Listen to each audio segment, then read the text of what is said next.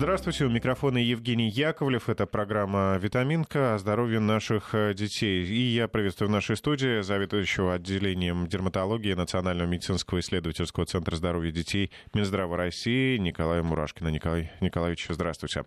Э, доброе утро. Сегодня мы будем говорить о кожных заболеваниях детей и подростков. Если у вас, э, дорогие слушатели, возникнут какие-то вопросы к нашему специалисту, к нашему сегодняшнему гостю, звоните в прямой эфир 232 1559 код города 495, или задавайте свои вопросы через WhatsApp и Viber 903 170 63 63. Итак, Николай Николаевич, э, расскажите вообще, какие кожные заболевания могут быть у детей и подростков, какие наиболее ча- часто встречающиеся и э, как они лечатся? Э, ну, среди детей и подростков, э, хочу сказать, это основная группа пациентов, э, которые страдают кожными заболеваниями. Если мы посмотрим в целом на заболеваемость, то где-то у взрослых каждый 25-й взрослый в нашей стране болеет кожным заболеванием, а, это, а если посмотреть на заболеваемость среди детей и подростков, то это каждый 15-й. И в целом так, на структуру кожных болезней, если мы посмотрим официальную статистику заболеваемости э, и здоровья детского населения, то болезни кожи и подкожной клетчатки стоят где-то на четвертом пятом месте после ОРВИ обычных, неестественных причин, инфекций. И, в общем-то, открывают практически они э, список э, хронических болезней среди детского населения. А, заболеваемость кожными болезнями детей растет, и самый высокий показатель заболеваемости демонстрирует э, заболеваемость среди подростков. Как это ни странно, а где-то э, мы видим э, увеличение этой распространенности в среднем за последние 10 лет увеличение на 30% в подростковой популяции. А с чем связано? И вот какие именно болезни? А, основные болезни, конечно же, это атопический дерматит, это хроническое воспалительное аллергическое заболевание кожи. И плюс сейчас мы видим а, рост достаточно серьезного такого заболевания, как псориаз. Связано это со многими причинами, а, но банальные есть вещи, о которых мы можем говорить, о загрязненности там, окружающей среды, о влиянии различных климатических факторов, но а, согласно мировым исследованиям, одним из таких серьезных э, влияний на распространение болезней кожи и на изменение их э, обычного течения, как это не высокопарно звучит, э, влияние изменений климата на планете, всемирное потепление, меняется микробный состав э, кожи нашей на поверхности и так далее, и так далее. Многие факторы влияют на этот, э, на аспект функционирования, поскольку кожа, собственно, это тот орган, который э, контактирует с окружающей средой, и, несомненно, изменения всей окружающей среды, изменения климата на планете влияют на развитие кожных болезней. То есть вот так подталкивает потепление воздуха, подталкивает какое-то развитие э, микробных э, вот этих вот процессов? Да, во многом, э, в общем-то, тот микробиом, та группа бактерий, которая живет на поверхности кожи и внутри кожи, видоизменяется, и во многом это влияет на работу различных иммунных э, составляющих, э, собственно, кожи, и э, это во многом влияет на изменение барьерных свойств кожи и, собственно, возможность проникновения различных и аллергенов, и факторов внешней среды через кожу, и возможность влияния на э, различные иммунокомпетентные клетки, находящиеся в коже, что меняет их функционирование, возникают различные воспалительные изменения. То есть в последнее время довольно часто говорится об изменениях климата, уж как ни за что бы мы не подумали о том, что это может влиять на такой аспект нашей жизни. А, профилактика кожных заболеваний. Что родители могут сделать, чтобы уберечь своих детей? Э, ну, мы должны четко понимать, что существуют, конечно же, разные кожные заболевания. Есть генетически обусловленные аспекты, на которые мы, э, к сожалению, во многом не можем повлиять, если речь идет о генетических болезнях. Но иногда э, мы имеем дело, скажем, с предрасположенностью к развитию тех или иных состояний, собственно, когда э, наследуется не сама болезнь, а э, некие факторы, которые могут э, способствовать, генетические факторы, способствующие ее развитию при воздействия определенных триггеров, определенных факторов, инициирующих болезнь. Если говорить об атопическом дерматите, наиболее распространенным заболеванием кожи среди детского населения, скажем так, 70%, наверное, всех случаев заболеваемости кожными болезнями у детей приходятся на долю атопического дерматита, этого аллергического заболевания. Здесь много факторов. И, э, опять же, факторы э, состояния микробного э, окружения. Например, доказано, что употребление различных вот пробиотиков, э, которые мы употребляем, там различных лактобактерий и так далее, за две недели до родов э, и ребенком, соответственно, в первый месяц жизни благотворно влияет на снижение риска заболевания атопическим дерматитом. Несомненно, это роль грудного вскармливания, и это грудное вскармливание должно быть сохранено у ребенка, который особенно особенно имеет риск развития атопического дерматита и вообще каких-то аллергических заболеваний, если есть такие заболевания в семье, как астма, полинос, атопический дерматит, экзема у кого-то из родственников, особенно если речь идет о близких родственниках, родителях, то грудное вскармливание в разы уменьшает э, риск развития атопического дерматита. Говоря опять же о роли микробных ассоциаций, например, сегодня доказано, что роды путем кесарево сечения в значительной степени увеличивают риск развития аллергических заболеваний у детей, атопического дерматита, нежели э, у детей, рожденных естественным путем. И, соответственно, э, влияние микробных ассоциаций здесь абсолютно разное, которое приобретает ребенок при прохождении через родовые пути, э, либо, собственно, получая микробиом кожного покрова матери. А роль омега-3 жирных кислот тоже э, как антиоксидантного компонента, влияющего на различные структуры кожные, также очень важна. Ну и у пациента Э, родившимся э, от эм, матерей с атопическим дерматитом в семьях высокого риска развития аллергического заболевания с первых же дней жизни необходимо проводить различные мероприятия, направленные на э, формирование устойчивых кожных барьеров к внешним агрессивным воздействиям. А значит, использование различных кремов, как мы их называем, эмолентов, а, э, ухаживающих за а, кожей, которая у ребенка первые два года, скажем так, имеет физиологическую незрелость и дозревает до состояния кожи взрослого и становится уязвимой значимой степени. И, собственно, помощь в этом направлении, связанная с нанесением различных эмолентов, препятствующих позволяющих а, активному проникновению различных факторов внешней среды а, через кожу и индукции иммунного ответа, она, несомненно, а, помогает уменьшить в разы риски развития атопического дерматита.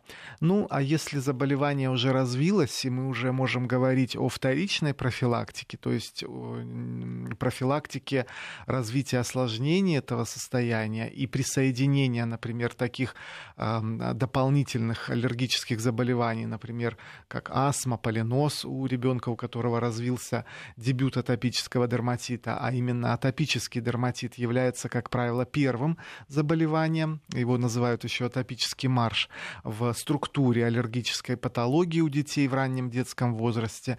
Здесь, несомненно, необходимо активное раннее лечение, э, связанное с быстрым агрессивным воздействием в плане вот, медикаментозном, конечно же, агрессивным агрессивном, то есть не ждать каких-то э, милости от природы и думать о каком-то чуде самостоятельно, воз... самостоятельно возникшем. Да, наша задача как можно быстрее восстановить нормальную структуру кожи, подавить в ней воспаление, чтобы препятствовать облегченному проникновению факторов внешней среды через кожу, а через воспаленную кожу, конечно же, все эти факторы внешней среды будут э, проваливаться внутрь кожи, как бы, да, а, гораздо легче. Если восстановить быстро и препятствовать этому иммунологическому валу и дальше контролировать течение болезни с грамотным дерматологом, то, несомненно, эти эм, процессы э, будут э, в значимой степени, их вероятность их развития уменьшена. Если мы говорим о таком заболевании, как псориаз, очень опасном, и, которое колоссально увеличилась заболеваемость среди... В двух словах расскажите, вот чем оно выражено? Псориаз. Э, заболевание псориаз э, — это заболевание, которое характеризуется эм, иммунным ответом в коже, под воздействием которого клетки кожи начинают активно делиться, размножаться. И, скажем так, в норме у нас эм, от базального слоя до поверхностного рогового клеточка кожи проходит так за месяц этот путь, то у этих пациентов она проходит где-то за 7 дней. И в связи с этим мы видим такие красные воспаленные бляшки на поверхности кожи, активно шелушащиеся, а, и которые поражают, собственно, любой участок кожного покрова. И это заболевание является хроническим заболеванием, которое имеет высокое коморбидное риски, высокие коморбидные риски, то есть это состояние, которое ассоциированы с этой болезнью. При псориазе мы видим часто поражение суставов, поражение глаз, поражение э, нервной системы в виде изменения там, обмена различных нейромедиаторов и формирования депрессии у этих пациентов. Мы видим поражение ногтевых пластин очень тяжелые. Мы видим э, поражения, связанные с органами желудочно-кишечного тракта и такими грозными заболеваниями, например, как болезнь Крона мы видим э, поражения, связанные с обменом липидов, холестерина и раннюю э, смертность от сердечно-сосудистых катастроф, которые э, характерны для этого состояния. И одно из важных, на мой взгляд, мер профилактики, которую, конечно же, мы не можем здесь полностью выключить генетические аспекты влияния на развитие этой болезни у определенной категории пациентов, но вместе с тем это Э, образ жизни, связанный с профилактикой ожирения и избыточной массы тела, если таковая возникла, с активным лечением, связанным с э, уменьшением э, веса массы тела. Потому что сегодня доказано, что, например, метаболический синдром, связанный с ожирением и прочими сопутствующими этими состояниями, которые характерны для этого процесса, такими как там, нарушение холестеринового обмена и э, развития э, сахарного диабета второго типа и так далее. Все они являются звеньями одной цепи, и э, псориаз, э, несомненно, э, развивается у пациентов э, с ожирением где-то через два года, так как э, это говорит нам статистика после... Но это происходит не гарантированно, то есть не Нет, обязательно? несомненно, если... несомненно, не все пациенты, имеющие ожирение, имеют псориаз. Но, скажем так, если сравнить две популяции людей, имеющих ожирение и не имеющих ожирения, то в группе имеющих э, избыточную массу тела и ожирения псориаз э, колоссально выше, то есть это практически в 30 раз выше заболеваемость в сравнении с э, людьми без избыточной массы тела. Это вот такие вещи, которые мы на которые мы можем влиять. Но если заболевание развилось, то опять же его нельзя оставлять без контроля, нельзя использовать только там, наружные средства мази, если мы говорим о псориазе. Если заболевание особенно прогрессирует, э, то, э, несомненно, э, лечение необходимо комплексное и после профессионального, от профессиональной оценки состояния организма. А на качество нашей кожи, оказывается, могут влиять э, даже такие вещи, которые, с которыми мы сталкиваемся каждый день. И одежда, например, да, и постельное белье. Вот э, появилась статья о том, что э, очень тщательно нужно следить за постельным бельем, регулярно стирать, и нельзя никак превращать в рассадник бактерий, патогенов. Неужели мы действительно приносим в свою кровать особенно, тем более дети, э, казалось бы, удивительно, кто может быть да. чаще, чем ребенок, какую-то заразу. Э, вы знаете, не только различные микробные ассоциации, а есть еще хорошо известны, например, такие клещи домашней пыли, которые влияют на развитие и э, респираторных аллергозов, то есть связанных с э, системой ды- органов дыхания. И, кроме того, они имеют свои продукты жизнедеятельности выделяют различные экскременты, которые тоже влияют на кожу.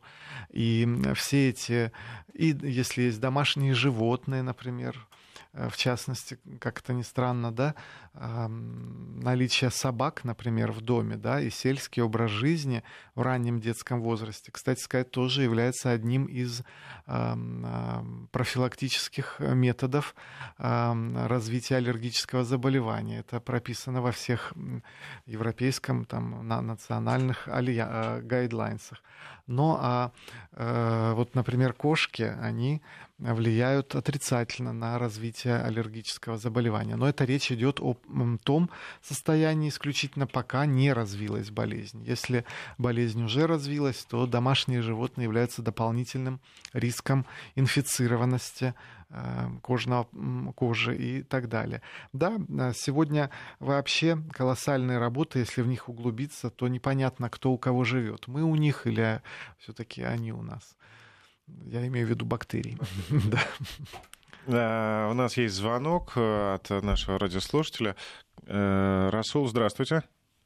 Здравствуйте. Скажите, пожалуйста, вот долгое время на протяжении вот э, многих лет считалось, что клещ демодекоз не лечится. Вот.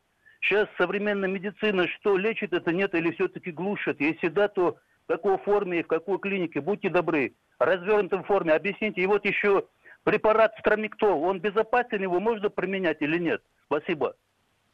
А, Расул, спасибо. Николай Николаевич. А, я хочу сказать, что э, говоря о демодекозе, клеще, так называемом демодекс фолликулерум, железница, клещ, который живет у нас, у всех людей, э, на, э, в просвете сальных желез и в общем-то, к нему разное было отношение в разное время. Э, но э, хочу сказать, что сам по себе клещ демодекс фолликулерум, он ничего вызвать не может. И эм, бегать там за ним, гоняться эм, до какого-то, значит, э, эмоционального помешательства не нужно. На другой момент, что, несомненно, есть такое заболевание розация, э, или розовые угри, которые локализуются на лице, как правило. Чаще болеют им женщины, э, но и мужчины тоже э, этим состоянием болеют, реже значительно. Конечно, в развитии этого заболевания и формирования осложнений э, демодекс клещ э, имеет э, очень большое значение. Но сегодня есть современные наружные средства для терапии этих состояний. Кстати сказать, с противопаразитарным действием, направленным на подавления активности этого клеща и с противовоспалительными свойствами. А, тот препарат, который вы назвали, я не имею никакой информации о нем. Он отсутствует в наших национальных клинических рекомендациях, европейских, американских, насколько я владею информацией. Существуют совершенно четкие подходы к терапии на различных стадиях этой болезни, и она э, достаточно эффективно лечится, и клещ э, демодекс э, можно контролировать этими лекарственными средствами без какой-то особой сложности.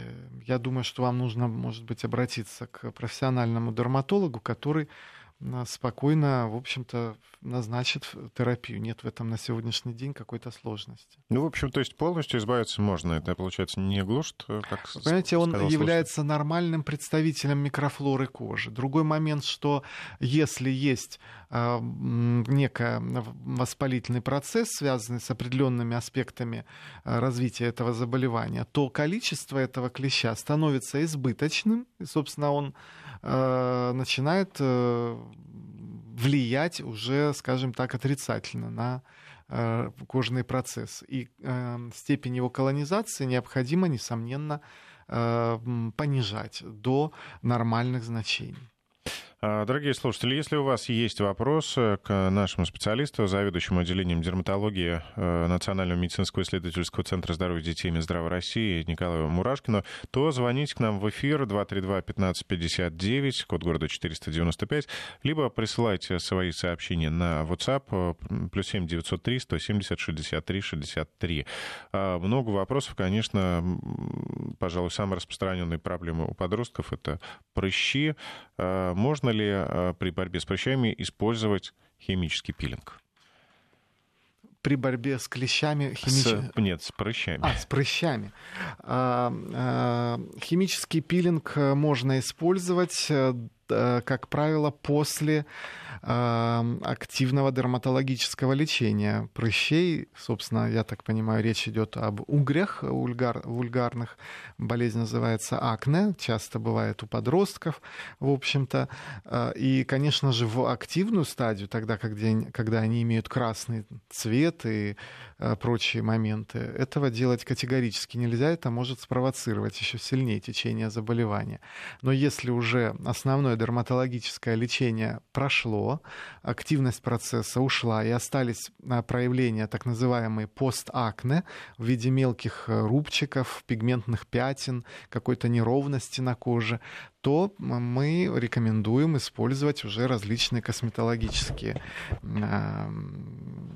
способы воздействия на этот процесс, в том числе а, использование химических пилингов э, позволяет во многом справиться с этим а, состоянием. Но... А вообще что такое химический пилинг? Химический пилинг — это состояние, когда определенные в частности, например, там кислоты воздействуют на поверхность кожного покрова, и верхние слои эпидермиса снимаются, а, и э, тем самым обновляется клеточный состав кожи, а, активизируются различные репаративные восстановительные процессы, и, э, соответственно, меняется внешний вид, убираются определенные недостатки, которые имели место на кожном покрове и так далее. Николай Николаевич, давайте сейчас на этом месте мы прервемся. Сейчас выпуск новостей, а потом еще подробнее говорим о кожных заболеваниях у детей и подростков. У микрофона Евгений Яковлев. И напомню, что гость сегодня нашей студии, заведующий отделением дерматологии Национального медицинского исследовательского центра здоровья детей Минздрава России Николай Мурашкин. Николай Николаевич, в предыдущей части программы мы закончили говорить о химическом пилинге. А, мне кажется, вот из того, что вы рассказали, если неконтролируемо использовать такие средства, это, в общем, можно серьезно вредить здоровью.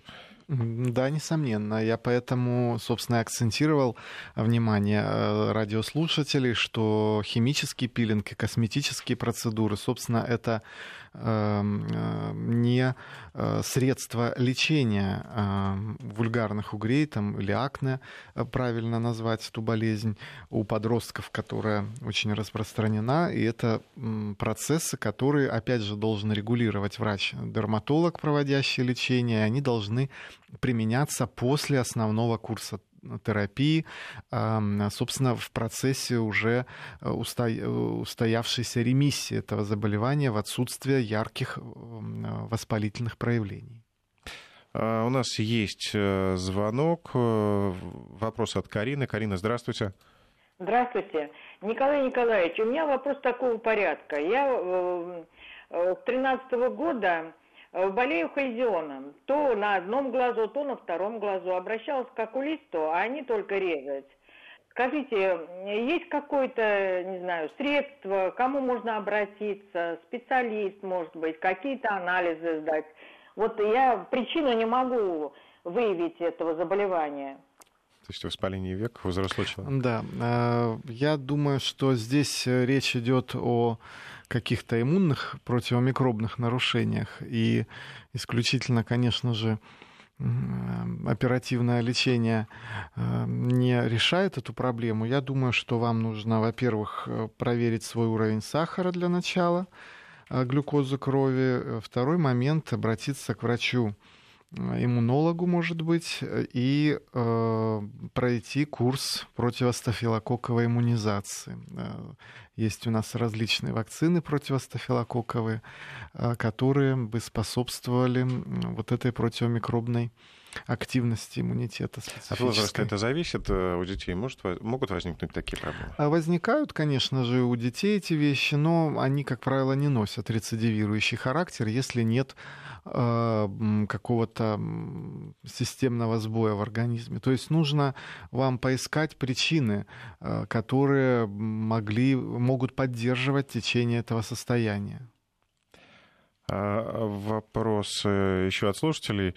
Ребенку 9 лет, с весны на ступнях ног шелушится кожа и тонкой пленкой снимается. Мама говорит, э, что не хватает витаминов, бабушка не знает, что делать. Может быть, э, здесь просто речь идет еще и о дефекте, скажем так, просто ухода, даже не дефекте, а об особенностях индивидуальных. Иногда у детей бывают, несомненно, такие вещи, в летний период они начинаются. Может быть, э, недостаточно дышащая обувь, синтетические, может быть, колготки какие-то или носок, э, способствующие влажности повышенной подошвы. И, собственно, иногда такие вещи возникают э, за счет мацерации эпидермиса. Э, здесь э, сложно ответить, не видя ребенка. Кожные болезни, они настолько специфичны, что рассказать врачу-специалисту о них нельзя. Врач-специалист должен их увидеть собственными глазами, чтобы сделать свои собственные выводы. А, послушаем нашего слушателя, который звонился к нам в эфир. Дмитрий. Здравствуйте. А, какой у вас вопрос? Мучают жировики, начиная от солнечного сплечения до колен, ну, где-то около 80 штук, и не перестают расти. Ну, сантиметров до двух в диаметре вырастает и останавливается, до трех максимум. Простите, что, жировики? Да, жировики. Вы имеете в виду подкожное узлова, узловатое образование? Да-да-да.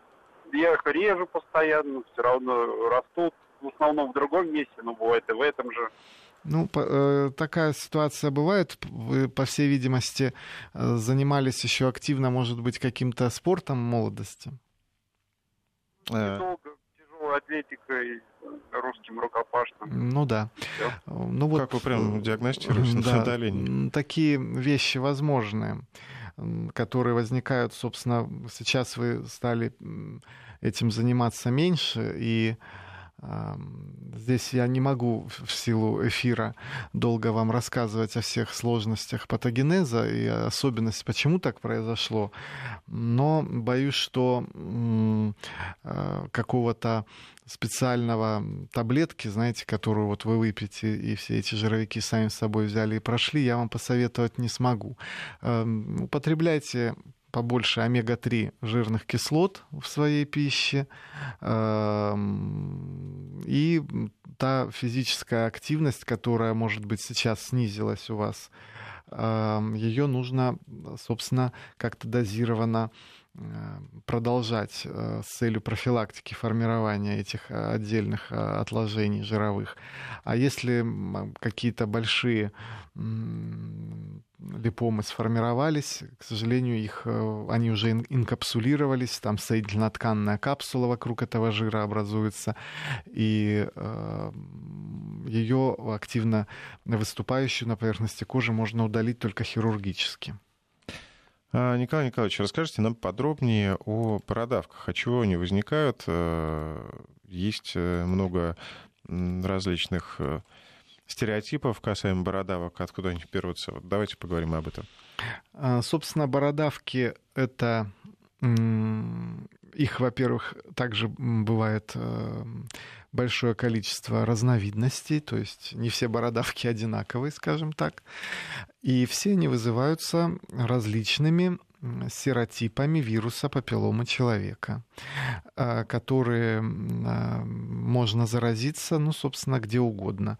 И в бассейне, и просто в быту и так далее, если мы речь ведем о бородавках. А ну... вот говорят, что если взять в руки лягушку или жабу, то вот обязательно будут бородавки. Это миф? Ну, это, конечно же, миф, да, который в детском саду дети друг друга различными страшилками пугают э, в этой... В детском э, саду, а, знаете, осталось... В памяти, да. Но все, что в детстве происходит, потом До остается пор, на всю оставшуюся жизнь, да. Вот. Э, но, конечно же, это не имеет никакого отношения к реалиям. Вот. Но вирус папилломы человека, как правило, возникает там, где есть нарушение барьерных свойств кожи. Вот, кстати сказать, у пациентов страдающих атопическим дерматитом, да, барьерные свойства снижены, и у них э, возможность вообще в принципе каким-то пред, аллергической предрасположенностью, если есть у организма, то, как правило, сни... Э, характеризуется этот процесс снижением барьеров. И если барьеры снижены, то, собственно, количество бородавок, например, а, увеличивается. Друг... Вообще вирусных инфекций кожи, например, там а, контагиозного моллюска, какой-то герпетической инфекции и так далее. Ну, лечение бородавок, э, собственно, сводится к деструк... Э, местно-деструктивным воздействиям, исключительно какими-то а, прижиганиями, либо криотерапией, либо лазером и так далее. Но если бородавки бывают э, сильно распространенными, иногда в исключительных случаях при определенных типах течения этого заболевания мы прибегаем к воздействию интерферонами на эти очаги, так называемыми а, иммунными субстанциями, да, веществами, которые обладают выраженным противовирусной активностью.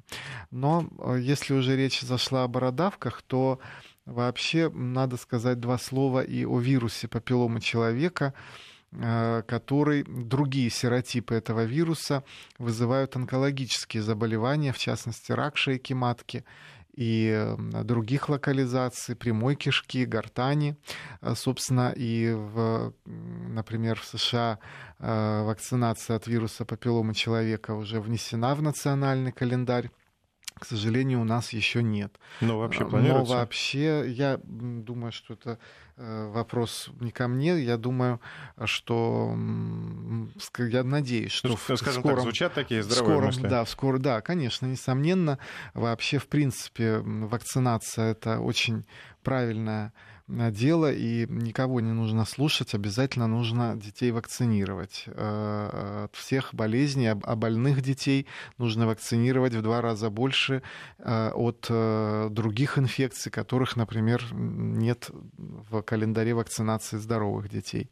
А вот. А вирус папилломы человека, собственно, это то, что сегодня спасает во многом от развития онкологических заболеваний. Например, в Америке и в многих странах уже, если раньше вакцинировали только девочек, то сегодня вакцинируют и мальчиков в том числе.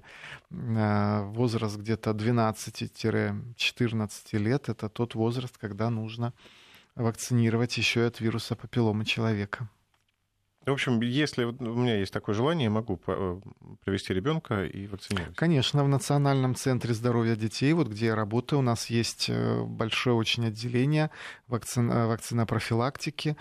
Собственно, любые вакцины, даже самые экзотические, доступны в нашем центре. Пожалуйста, милости просим всех желающих. Вот, кстати, вопрос про папилломы есть у нашего слушателя, нашей слушательницы Вера нам дозвонилась. Вера, здравствуйте. Вас... Добрый день. Э, э, вот Николай Николаевич Алло. сейчас рассказывал, да, он не успел еще да, ответить да, на ваш да, вы знаете, вопрос. вы уже ответили на мой вопрос, я вам очень благодарна. Но вот я не поняла, если ребенку вот 6 лет, у меня внука э, есть э, папиллома, и вы знаете, прижигаем, и все равно появляется. Вот в чем причина, и как это лечить, и вообще реально. Вот вы сказали, что надо делать э, прививки Э, я вот э, Прививка слышу, я только от э, определенных серотипов, которые передаются половым путем в большей степени. От тех серотипов, которые активны эм, в отношении вот той патологии, о которой я сказал. Бородавки и папилломы на коже, располагающиеся, они здесь мало поможет эта вакцина. На, скажем так, если папиллома это рецидивирует, во-первых, по всей видимости, до конца ее не убирают до базального слоя, то есть остаются какие-то элементы этого процесса. И после удаления необходимо использовать солнцезащитные средства. Обязательно в летний период под воздействием ультрафиолета могут стимулироваться все эти э, процессы в коже. А, Вера, спасибо за ваш вопрос. Э, хочется э, такую новость обсудить. Исследователи компании Google Health создали алгоритм, который э, с высокой вероятностью определяет 26 кожных заболеваний, включая акне, Э, псориаз, меланому. Э, Все это делается по фотографии. Система анализирует снимки пораженного участка тела и э, ранжирует возможные диагнозы. Вы верите в эту систему? Может ли компьютер действительно определить с такой точностью по фотографии какую-то болезнь? Знаете, я не знаю, как это поможет дерматологам. Вы сказали, что 26 болезней может идентифицировать это заболевание. Я, наверное, Э, открою, вас удивлю, но скажу, что на сегодняшний день насчитывается порядка четырех с половиной тысяч кожных болезней и кожных симптомов, которые мы можем видеть на коже. И кожные болезни, это э, коллеги не дадут мне соврать, которые слушают сейчас, э, пожалуй, одна из самых сложных специальностей в медицине, поскольку она насчитывает колоссальное количество болезней. С нами может сравниться, посоревноваться, пожалуй, пожалуй, только нервные болезни. Вот. А, ну, 26 болезней, ну, акне, их не нужно как-то идентифицировать, что называется, вся болезнь на лице, какие-то другие болезни. А, собственно, дерматология настолько архаичная наука, что нам не нужно делать какое-то специальное УЗИ исследование, либо рентген, компьютерную томографию.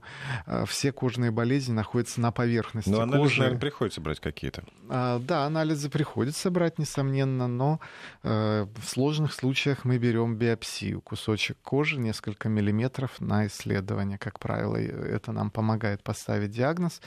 Либо дерматоскопические исследования. Есть, если речь идет о каких-то заразных заболеваниях, соскобы различные, посевы. Существует масса методов как-то дифференцировать одно состояние от другого. А, Николай Николаевич, у нас есть вопрос про маленького новорожденного ребенка от Олега. Олег, здравствуйте. Здравствуйте, э, уважаемый ведущий. Вопрос э, несколько странный получился. У дочь использовала памперс ребенку. Ему было, ну, то есть три с половиной, около четырех месяцев внуку. Вот. И после двух там или трех э, единиц от этих памперсов у ребенка образовалось э, полностью воспаление под э, этими памперсами, след практически полноценный. И вот уже в течение двух-трех недель дочь уже поменяла сразу памперсы. Э, видимо, какая-то аллергия была от тех памперсов. И вот пока постепенно, правда, проходит э, след. Но не так быстро, Но он как такой, знаете, бы. ярко, ярко такой красный, аж глянцевый след. Вот, э, пока еще никуда не обращались. А сколько ребенку как... вашему? Вот Возраст какой? 4 месяца. 4 месяца. А да, у вас в роду точно. никаких кожных заболеваний нет? Нет, у нас э, генетических заболеваний подобного рода нет. Хорошо. Я, я думаю, что, стороны. Э, вы понимаете, есть э, такое заболевание, называется пеленочный дерматит. В развитии этого заболевания эм, могут принимать участие э, разные компоненты. С одной стороны, несомненно, это может быть аллергия на памперс и на какой-то, не обязательно памперс в плане как фирмы памперс, да, а их сегодня много, вот, а кроме всего прочего, еще и активность, например, ферментов желудочно-кишечного тракта. Бывает генетически обусловленные, бывают э, просто физиологически для этого возраста характерные а, периоды, когда, например, ребенок часто испражняется ввиду ферментативной недостаточности. Иногда э, вот эти испражнения э, имеют агрессивный в связи с активностью ферментов состав. Иногда там есть например, аммиачные различные азотистые эм, э, продукты обмена, которые не до конца метаболизируются в кишечнике при наличии какой-то патологии. Плюс характер питания точно так же. Опять же, под памперс какой крем используется, используются ли защитные разные средства там под памперс на основе там часто оксида, цинка и так далее. То есть здесь масса аспектов. Если э, этот э, процесс у вас э, так упорно и стойко сохраняется, то есть повод обратиться к детскому дерматологу. Пожалуйста, вы можете в нашем центре получить любую консультацию по этому поводу. Но, опять же, нужно обследоваться вот в этих двух направлениях. Посмотреть вообще, как ребенок питается. Если это грудное вскармливание, то что мама кушает. Эм, опять же, нужно посмотреть на его а, кал. Опять же, нужно посмотреть на сам памперс и назначить какие-то средства ухода под памперс, чтобы активная, допустим, моча, э, испражнения ребенка, не э, имеющий какой-то агрессивный э, компонент, может быть, в своем составе ввиду каких-то нарушений, да, не воздействовали на кожу этой области. А теперь хочется к подросткам, к деткам постарше. Депутат Госдумы Виталий Милонов на прошлой неделе предложил Веронике Скворцовой запретить татуировки, потому что вредно это для здоровья. Ваше мнение на этот счет? Ну, я не знаю, конечно, как депутат, э, но э, что ну, он говорит сказать? про психологическое здоровье, что вредно, что дети, которые забиты всеми этими татуировками, вот рисунками на коже, они э, и выглядят как-то странно, да, ну и, в общем, и другие детей провоцируют на подобное поведение, на подобную раскраску самого себя. Ну а как вот, да, с точки зрения дерматолога?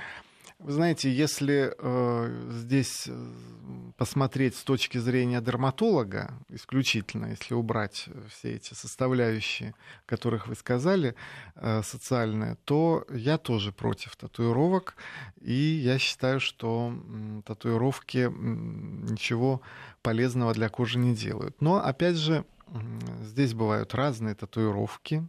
Я в своей клинической практике видел массу осложнений. Ну, понятно, что, собственно, ко мне приходят тогда, когда уже есть проблема, тогда, когда проблемы нет, татуировка сделана там грамотно и профессионально, я таких больных не вижу. Но э, дефекты э, самого исполнения этого, а, так сказать, самой татуировки, они могут влиять на различное развитие осложнений. Например, э, Точно так же могут быть, ну, я не говорю о банальных инфекционных каких-то процессах, но, например, если есть предрасположенность кожи каким-то заболеваниям кожи, то, конечно, здесь татуировку делать не нужно. Ну, а если, собственно, подросток там избрал свои, например, образом жизни, например, музыку там и так далее. Это часть, наверное, и атрибут его будущей жизни, я не знаю, и так далее. Мода на разные вещи приходит и уходит, а единственное, что остается неизменным, это вкус, да. Поэтому здесь нужно, может быть, родителям как-то в этот аспект вмешиваться. И все-таки, конечно, э, проблемы с тем, чтобы избавиться от татуировки по глупости, нанесенной в подростковом возрасте, с этим тоже мы сталкиваемся и так так далее. На мой взгляд, если это и происходит, то это должно быть уже в более старшем возрасте, более осознанно. А, ну, в общем, нельзя, то есть не надо падать в обморок, если ребенок пришел с татуировкой, все, все поправимо. Ну, в общем-то, современные возможности и избавиться от татуировки тоже имеются. Спасибо, Николай Николаевич. К сожалению, наше время истекло в эфире. Я напомню, что в студии сегодня был Николай Мурашкин, заведующий отделением дерматологии Национального медицинского исследовательского центра здоровья детей Минздрава России. Пусть дети ваши будут э, здоровы э, и родители будут счастливы. Спасибо, Николай Николаевич. Спасибо всем.